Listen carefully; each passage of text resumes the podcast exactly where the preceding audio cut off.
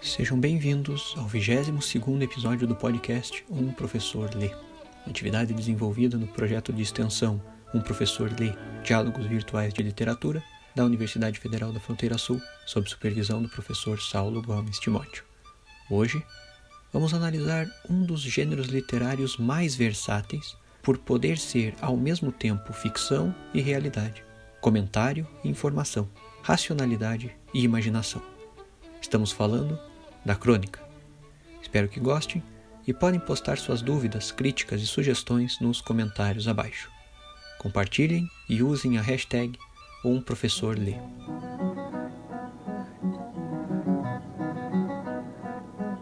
Podemos chamar a crônica de um gênero degenerado, porque já nasce com três pais. Ela é uma mistura da literatura, do jornalismo e da história. É como se houvesse uma conexão dos tempos e o cronista fosse um resgatador do passado, um comentador do presente e um imaginador de futuros. E aí, a crônica pode mascarar-se em diferentes gêneros, fingindo ser desde um conto de fadas até um anúncio publicitário, de uma análise política de comentários até um poema em prosa. E tudo se aceita na crônica, desde que o cronista siga o espaço e o tempo que lhe são devidos. Para começarmos, olhando para a própria palavra, encontramos essa noção de tempo bem expressa. Cronos é o deus grego do tempo que se mede, do tempo cronológico. Então o cronista precisa mapear o tempo, compreendendo a sua série de causas e efeitos da história e, em alguma medida, do jornalismo também, pois sempre se retrata o fato do dia. Seria algo como a proposta de Olavo Bilac, que além de poeta era cronista, de que os jornais deveriam escrever uma crônica que resumisse o dia que passou. Ao final da semana, deveriam unir as sete crônicas em uma só, que resumisse a semana toda. Depois, pegariam as de cada semana para resumir o mês. Depois, as dos doze meses para elaborarem a crônica daquele ano. Assim, esse tempo estaria bem medido e representado em dias, meses e anos. Mas há um outro componente, que aqui vamos unir a outro deus grego, chamado Aion que representa o tempo em sua esfera cíclica, não linear, e que não se consegue medir por ser fluido. Aqui entra o componente da literatura para a nossa crônica, pois existe um jogo que o cronista faz, fugindo do fato concreto cotidiano e elevando-o a algo que transcende e une todas as pessoas de todos os tempos e lugares. É o que podemos perceber se lermos as crônicas de Machado de Assis, escritas no final do século XIX e que ainda fazem sentido a nós como visão de sociedade e visão do ser humano, ou mesmo do ensaísta francês Michel de Montaigne, que em seus ensaios do século XVI vai nos apresentando sua visão sobre o humor, a vaidade, os livros, a semelhança dos filhos com os pais, ou mesmo o polegar, o dedo, no caso, não a banda. Como se vê, a crônica fala do individual, mas evoca o universal, criando do elemento passageiro algo eterno. Antônio Cândido, num texto chamado A Vida ao Rés do Chão, evidencia o papel da crônica como elemento revelador de humanidades, não nas grandiosidades dos heróis dos romances, mas nas pequenas forças das ações cotidianas. E além disso, tem-se a visão da crônica como um gênero fragmentado, que se reconhece e se confirma como fragmento dentro de um todo maior. O número de cronistas a se sugerir é infindável. No Brasil, temos José de Alencar, Machado de Assis, Lima Barreto, João do Rio, Mário de Andrade, Cecília Meirelles, Clarice Lispector, Jorge Amado, Fernando Sabino, Nelson Rodrigues, Carlos Drummond de Andrade, Luiz Fernando Veríssimo, Carlos Heitor Coni, Aldir Blanc, Fernanda Torres, Marilis Pereira Jorge, Antônio Prata, Djamila Ribeiro e o cronista por excelência, que é Rubem Braga. Em Portugal, temos Fernão Lopes, Diogo do Couto, que são os pais da crônica histórica medieval, além do Essa de Queiroz, Fialho de Almeida, Agostina Bessa Luiz, José Saramago, Antônio Lobo Antunes, Walter Hugo Mãe, Ricardo Araújo Pereira e outros muitos que falam de todos os assuntos possíveis, de economia a culinária, de humorismo à ciência, geralmente com textos de uma página. Começando pela esfera do Cronos, com o cronista jornalista, podemos ver que a crônica é um comentário sobre algo que o cronista captou da realidade em que vive ou desvenda. Mas há limitações de ordem prática, pois o cronista jornalista faz o texto para ser impresso em jornal ou revista. Assim, como primeiro item, podemos mencionar a delimitação física de espaço que o cronista tem. Existe um número limite de caracteres para o texto, e não adianta criar mil cenas e personagens, diálogos e descrições, ou então diversos argumentos que consigam transmitir seu pensamento. Se lhe dão dois mil caracteres, não pode escrever 4.500. José Saramago, que antes de ser romancista foi cronista, dizia que aprendeu com o jornalismo a escrever 99 palavras onde 99 palavras eram precisas. E Rubem Braga tinha um bom artifício, que era dividir a crônica em dois ou três momentos, como se fossem capítulos, que criassem um fio narrativo. É o que fez nas crônicas Aventura em Casablanca, Fim da Aventura em Casablanca e Verdadeiro Fim da Aventura em Casablanca. Ou então em Os Teixeiras Moravam em Frente, As Teixeiras e o Futebol, e A Vingança de uma Teixeira. De qualquer forma, é preciso o controle de cada frase, pensando em fornecer o máximo de informação e sentido do mínimo do texto. O segundo item restritivo, aliado ao espaço, é o tempo. Em uma redação de jornal ou revista, seja diário, semanal ou mensal, existe o deadline, ou seja, o horário final em que todos os textos devem ser entregues, revisados, enviados, selados, registrados, carimbados, avaliados, rotulados, se quiser publicar. Se quiser publicar. Então, o cronista não pode esperar a musa inspiradora nem deixar para terminar depois. Ou se entrega, ou não se publica aquele texto.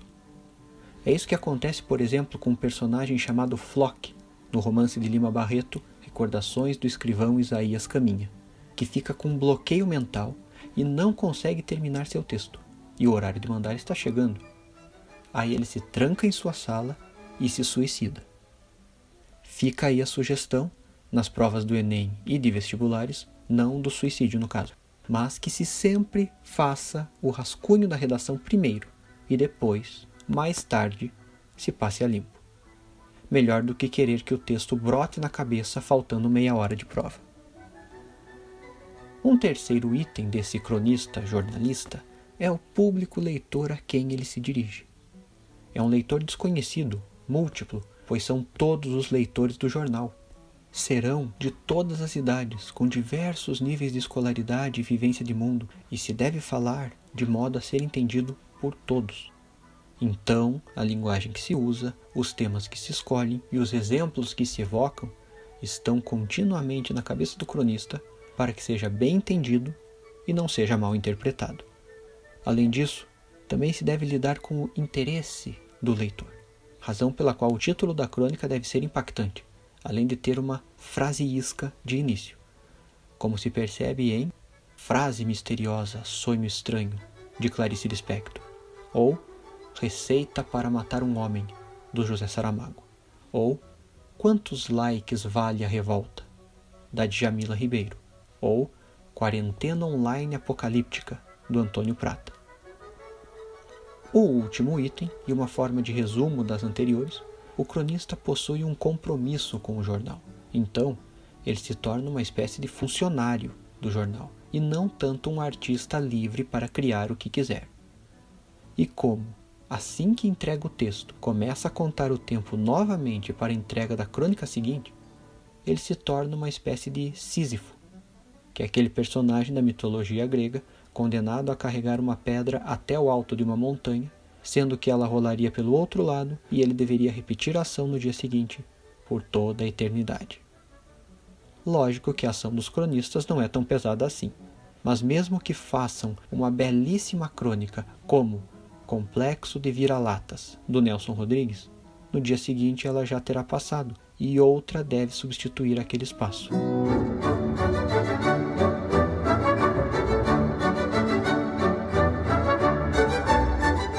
Fazendo um contraponto, vamos à esfera de Aion, como cronista, artista. Pois se existem essas imposições e amarras, o cronista pode se desviar delas em uma forma de arte da desconversa, de falar de alguma coisa, mas querendo dizer outra coisa. O primeiro item dessa nova esfera é a de que, diferente dos demais textos jornalísticos, a crônica é feita por uma pessoa que se nomeia e se apresenta. Se as reportagens, buscando a objetividade dos fatos relatados, tenta fazer uma impessoalidade, as crônicas carregam a foto e o nome de quem escreveu. Existe um sujeito que escreveu aquilo, que defende suas opiniões e assina o que diz.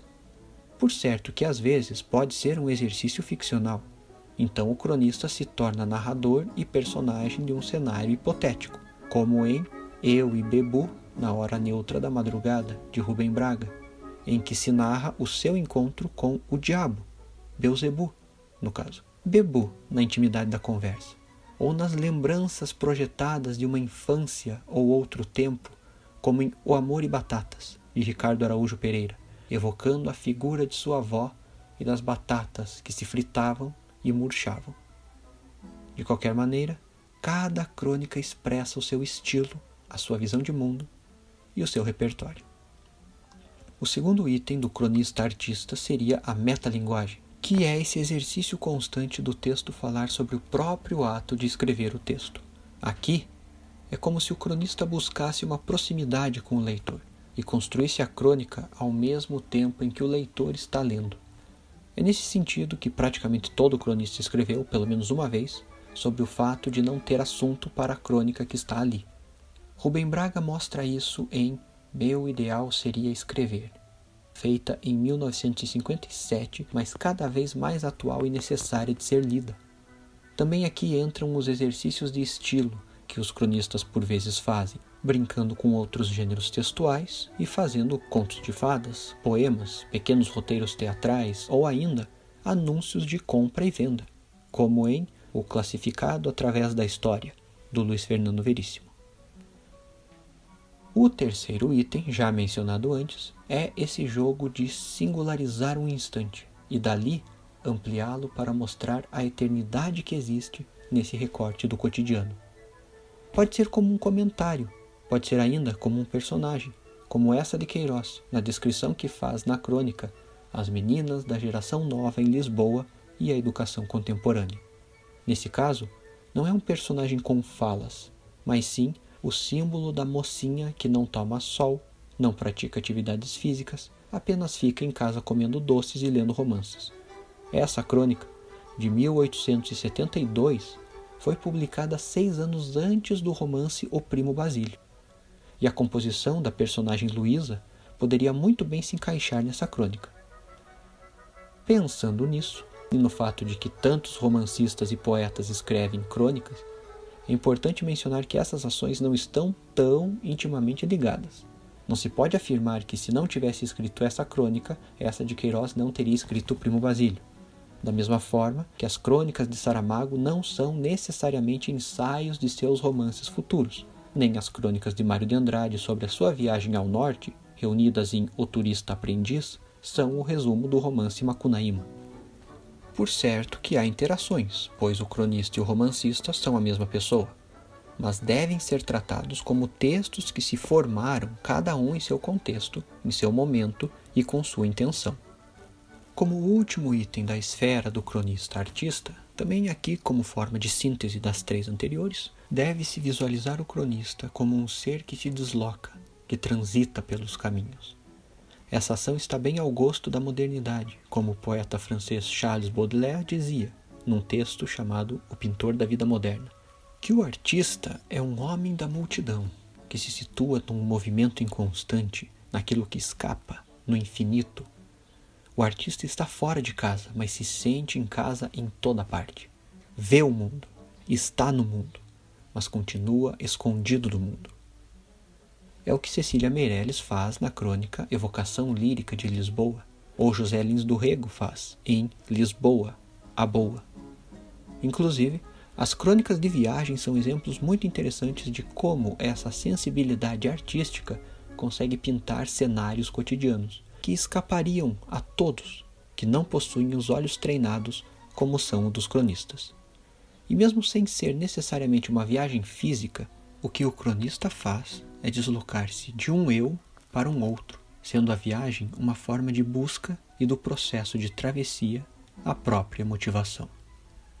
Unindo as duas esferas, de Cronos e Aion, do jornalista com o artista, percebe-se que a crônica é um gênero textual de grande alcance e profundidade, que consegue se dispersar e condensar todo o universo de assuntos e uma aparente conversa fiada e trivial. Seja no Rio de Janeiro dos finais do século XIX, que Machado de Assis e Olavo Bilac desvendam, seja na visão política, econômica, social e humana dos diversos comentaristas atuais que temos, o que importa é ler essas crônicas, pois são visões de detalhes e interpretações que nos podem ampliar o repertório e mais conhecer quem somos e onde estamos. E o melhor, em poucas páginas. Com isso, nos despedimos por hoje. Agradecemos e esperamos que tenham gostado. Acompanhem os próximos podcasts a serem publicados semanalmente no site umprofessorlê.com.br e também disponíveis nas plataformas de áudio. Muito obrigado, tudo de bom e coisa arada.